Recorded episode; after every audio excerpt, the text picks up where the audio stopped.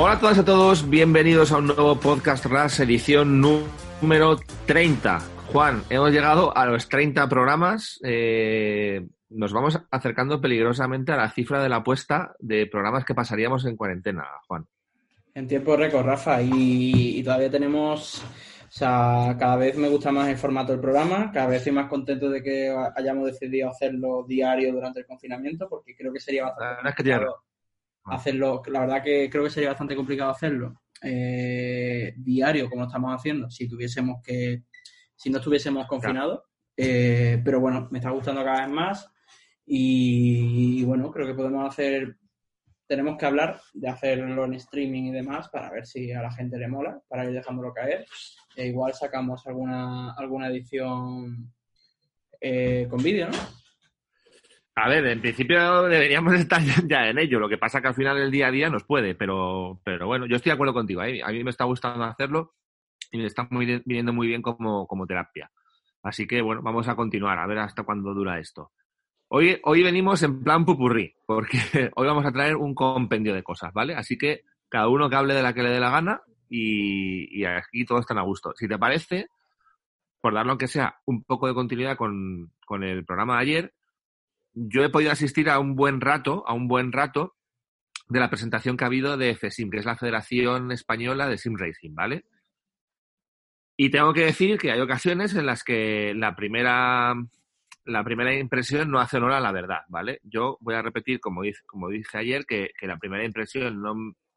Y ellos mismos lo han hablado en la charla, ¿eh? De, a todo el mundo del, sector un poco, cuando le hablas de una federación, le dices, como ya está el, nuevo listo de turno, y ayer, como decía, lo del tema de FBS y demás en su comunicado, pues a mí me acojonó mucho, pero de verdad que hoy he estado en la charla y bueno, pues por, hacer algunos highlights de lo que ha sido, eh, para empezar, han hablado de que es un proyecto que no se ha pensado ahora mismo, digamos, estos días de cuarentena, sino que llevan tres años o cuatro años trabajando en el tema. Creo que el aspecto de la federación lo han hecho bien y es una federación de verdad. Ojo al dato a lo que voy a decir, porque está integrada por asociaciones. Lo que ocurre es que no es una federación deportiva y eso lo han dejado muy claro. No se puede considerar al Sim Racing o a los eSports como algo deportivo, con lo cual no es una federación deportiva, pero sí es un tipo de federación de, esto ya es más técnico de, lo que se puede hacer, ¿vale? Que a mí eran un poco las dudas que me generaban. Y entonces, viendo un poco quiénes están detrás, eh, para mí personalmente no soy experto en el sector, ¿no? Pero, pero conozco algo y, la gente, como decíamos ayer, de Mundo GT, para mí es, es, muy importante que esté ahí metida, con lo cual a mí ahí me dan un aval muy importante para creer en ellos. Y han estado hablando un poco de siguientes pasos y de cómo es la idea al final me he tenido que ir porque, pues bueno, porque tenía cosas que hacer y demás, y otras cosas que atender, pero no me ha, me ha quedado una sensación buena. No, no voy a decir de la leche y demás, porque al final todo esto es muy complicado, habrá que verlo y demás, pero sí que me ha quedado una sensación buena y me ha disipado dudas de decir, ¿esto es un Miguel Galán? No, no. Hay gente del sector, hay gente que sabe, se lo lleva currando tiempo y joder, a lo mejor puede que los Sim Racing, macho, abran el, la veda a, ver cómo podemos hacer un tipo de federación dentro de eSports. También es verdad que yo siempre he dicho que si hay un, o sea, un, tipo de Sim Racing que se puede parecer un poco a la forma de monetizar el deporte o de, o de regularlo a nivel federativo y demás, son, es el Sim Racing, ¿vale? Por, por una serie de circunstancias, por el tipo de juego, etcétera, etcétera. Así que mi sensación es que me, me disipan las dudas. Habrá que ver hasta dónde llega esto, pero hay gente competente detrás. Se ve que el trabajo lo han hecho y tienen los deberes o parte de los deberes bien hechos. Y ya te digo, yo a partir de ahora le pondré esperanzas a este tema y sobre todo quiero que, que me gustaría traer un día aquí con nosotros, como hablamos ayer, Afonso, porque creo que puede ser muy interesante. Y este es mi, este, este es mi rato de intervención de hoy en el programa. A partir de aquí, el resto de temas son todos tuyos porque eres el que los ha mirado. Muy bien, Rafa, porque yo no he ido a la charla, así que me creeré lo que me estás comentando.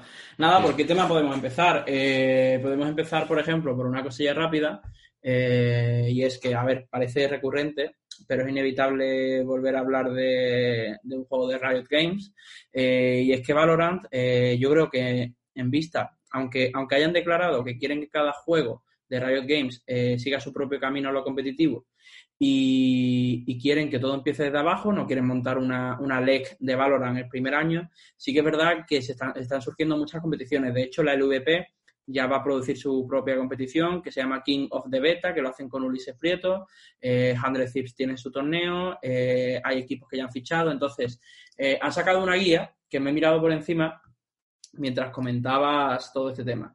Y es una guía que, bueno, que establece los estándares de las competiciones que se pueden llegar a organizar, eh, con los premios máximos según la categoría, dividiéndolos en torneos pequeños, medianos y grandes, y según eh, el tipo de torneo que vaya a organizar, pues tienes unos, eh, unos estándares que seguir y tienes una cuota u otra que pagar a Riot por el uso de su juego para la organización del evento. Uh, uh eso es interesante sigue la misma norma que el League of Legends desde este año. Si tú organizas un torneo pequeño eh, con un objetivo de diversión, no tienes que pagar cuota. Pero si organizas, eh, por ejemplo, el VP quiere organizar en Gamergy un evento de, de, Valorant. ¿En, Gamer, qué? En nada, en, Gamer desaparecida. Ah, eh, tiene que pagar una cuota que no se especifica porque depende, supongo que será más personalizada y te establecen un montón de cosillas que creo que me, parece muy, muy bien que se establezcan desde ya las pautas a seguir por la comunidad de cara a organizar los eventos. Y... Al final no quieren hacer lo mismo, pero no puedes negar que el conocimiento que has adquirido con un juego como League of Legends pues, claro, o sea... te va a cortar los plazos. Probablemente este año no haya una LEC de, de, Valorant, pero no vamos a tardar nueve años en tener una LEC. No va a haber una LEC de Valorant, pero para febrero, para febrero de 2021, es decir, para cuando empiece la próxima temporada de la LVP y imagino que ya Valorant estará fuera de la beta, porque dudo que se haga mientras esté en beta una competición oficial. Cuando Valorant ya esté fuera de la beta, esté en su versión eh, definitiva, en febrero te digo yo que la LVP anuncia su competición de Valorant, porque el LVP no, se va, no, no va a dejar escapar esta. Y ya me sé de varias empresas españolas que tampoco lo quieren dejar pasar. Entonces, bueno, veremos qué pasa. Y la otra noticia y es que creo que nunca hemos hablado de esta gente, Rafa. Nunca hemos hablado de Dota. De... Poco, porque, es que da para poco en España, por lo menos. Ya, y va a dar para poco. Creo que va a ser la primera y última vez que hablemos.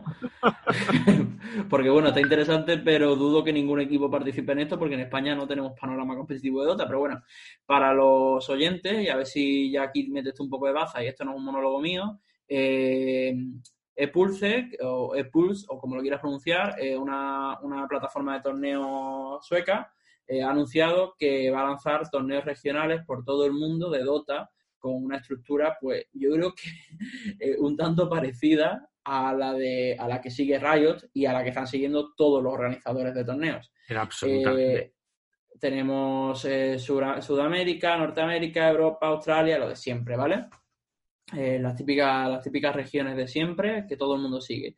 Con un, con un eh, price pool total de 24.000 dólares que serán distribuidos en todas las regiones, que me parece muy poco dinero. Pero bueno, son ligas, son, son ligas globales, eh, pero que están divididas de forma regional. Y nada, pues parece que Dota, a mí me parece una buena noticia, no para España, porque en España el Dota es como, como el Hello Kitty Online, no juega nadie, y así que me parece para España, me parece pues, pues, vale, pero me parece una buena noticia porque al final Dota lo único interesante que tenía competitivamente eran los majors. Y creo que era hora de que Dota se actualizase un poco, porque sí que es un... ¿Cómo es que? Yo no quiero resultar repetitivo, ¿vale? Pero es que al final, si me sacas el tema Dota y Valve, pues tengo que decir lo mismo. De hecho, algún alumno de nuestro curso ya nos ha dicho que, que, se mira, que, que, damos, ¿cómo era? algo así como que damos pistas de los ejercicios que ponemos en los podcasts, pero es que al final, cuando hablas de Valve y hablas de, Dota y, de Counter, pues al final es que es lo que hay. El tema de Dota es lo de siempre. Esto es un torneo de torneos que nunca le veo el sentido, que tampoco sé yo hasta qué punto permite a los equipos realmente hacer una planificación, contar con unas marcas, etcétera, etcétera y, llevan años dándole vueltas a, cómo modificar el tema o a cómo intentar hacer alguna cosa, que si ahora hago esto, que si ahora te meto el Dota Pro Circuit, que si ahora te meto unos puntos para que puedas acceder a, a International, que si ahora resulta que los puntos eran para jugadores y ahora lo cambio y son para equipos porque me he dado cuenta de que no sé qué historia. No sé, al final es como, joder, o sea, no es que hacer los cambios esté mal, que al final en eSports se hacen cambios todos los años, no. cada, cada cuatro meses. Pero que no sé, no sé, a ver si le encuentran un poco de, de sentido y demás, porque, porque lo veo muy complicado. Y, y ya más que Dota, que yo creo que, vamos a ser claros, es más que evidente que tiene la batalla perdida contra alguien contra el que se le pueda comparar, que es, que es League of Legends, a mí de verdad que yo si fuese Valve me empezaría, no ya, y no ya solamente aquí vamos a hacer una excepción y no obviamente solamente el tema de eSports, vamos a meter el tema de gaming en general, yo estaría acojonado con CSGO, te lo digo de verdad. Porque creo que le va a quitar, tiene, le va a quitar muchísimos jugadores Valorant, es que le va a quitar muchísimos, tío. Porque es que ya de por sí estamos en beta y los jugadores de Counter que son influencers también, que tienen una gran base de fans, Uf. Están haciendo streaming de, de Valorant todo el santo día. Mixwell, el mejor jugador de España de Counter-Strike, que ha estado jugando en Optic y todo, lleva jugando desde el día 7 a Valorant sin parar. Tú fíjate, macho, que, Counter es un juego que tiene como no sé cuántos años, que es imperecedero, tío. Que nadie le ha tosido, que ha llegado otros juegos, Rainbow Six, un Overwatch, que no es lo mismo, ¿eh? Overwatch que tal. Pero bueno, entiéndeme, en el género así un poco shooter, eh, PUBG y tal Fortnite y, el tío sigue ahí y ahora yo creo que es la primera vez que se le ve que pueden decir eh, nos piramos, tío. Nos piramos de aquí. Mira, Rafa, eh, el Counter-Strike Global Offensive se lanzó en agosto de 2012. No porque me lo sepa de memoria, sino porque lo busca en Google. No, no, pero, pero sí. Por lo visto, Valve, por lo visto, Valve no dedicó un equipo de 10 personas para que se dedicasen exclusivamente al juego hasta 2017-2018. Es un juego desatendido, es un juego, mm, a ver, ahí está el mismo. Es, yo creo que todos los publishers ahora mismo están mirando a Riot. Eh, y, vamos a entrar, en, este podcast vamos a hablar de todos los, todos los juegos prácticamente. Eh, los fighting games, ha tenido que coger Riot y anunciar que va a sacar un fighting para que saquen eh, parches, para que actualicen el juego. Porque por lo visto venían parches cada, cada, cada año bisiesto, macho. Counter-Strike igual.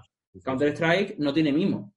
Creo que, creo, la verdad, y siempre parece que estamos todo el día eh, alabando a Riot, pero también criticamos muchísimo lo que hace mal. En, los mundiales los pusimos a parir, en los mundiales de Madrid.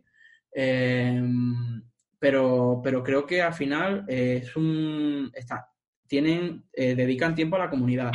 tienen un equipo, sacan parches semanales. Que, que sacar un parche semanal logísticamente tiene que ser súper heavy, tío bestia, muy bestia. ¿Sabes, ¿Sabes el único, bueno, no lo se sabe, pero el único título que se supone ya por hacer un cierre de, porque entiendo que estamos fuera de tiempo ya, ¿no? Más o menos, supongo. Nos quedan un par de minutos o tres para llegar a los 15. Ah, vale, ah, vale, vale, guay, guay. Pues entonces podemos comentar alguna cosa más, pero bueno, me adelanto y hago un giro, aunque luego no es el fin del programa. Eh, por enganchar con el principio, el único título, título, perdón, ya no me queda ni voz, que creo que no tienen, pero que seguro, que seguro, y me juego contigo ahora mismo una hamburguesa que es el bien más preciado que tengo ahora mismo, Juan. Mato por un Whopper, te lo digo de verdad, necesito comerme un puñetero Whopper. Y me apuesto aquí contigo ahora mismo, en esta época de crisis, un Whopper, a que uno de los títulos que tienen el típico Project eh, letra, Project B, Project no sé cuántos, me juego lo que quieras, a que es un puto Sim Racing, tío. ¿Qué te va? Venga, me vas a tener que comprar una hamburguesa, yo creo que no. ¿Tú crees que no? Yo no. Entonces, ¿qué, qué son si no? ¿Tienes el shooter? Eh, tienen, tienen, el tienen, shooter? tienen el shooter, tienen el, TFT, tienen el TFT, tienen el Legends of Frontera, tienen el propio League of Legends, tienen el League of Legends para móviles, tienen League of Legends para móviles, que es el, que es el Wild Rift. Eh, tienen la, la, serie de televisión esta que estaba que sacaron de, serie, de juegos, te falta el fighting, el que tiene Luna. Pero sí, pero y hay sí. otro más. Nuevos juegos de Riot. Vamos a ver la imagen esa en la que anunciaba. Sí, eso lo tenemos que tener nosotros en nuestra web, ¿no? Eh, mira, serie de animación. Claro, el único. Eh, después tienen Project F. Vale, mira, vamos a empezar de cero. League of Legends lo conocemos, el Teamfight Tactics lo conocemos, Legends of Frontera lo conocemos. Después tienen League of Legends Wild Rift, que es el League of Legends para móviles. El Project A, que es el Valorant.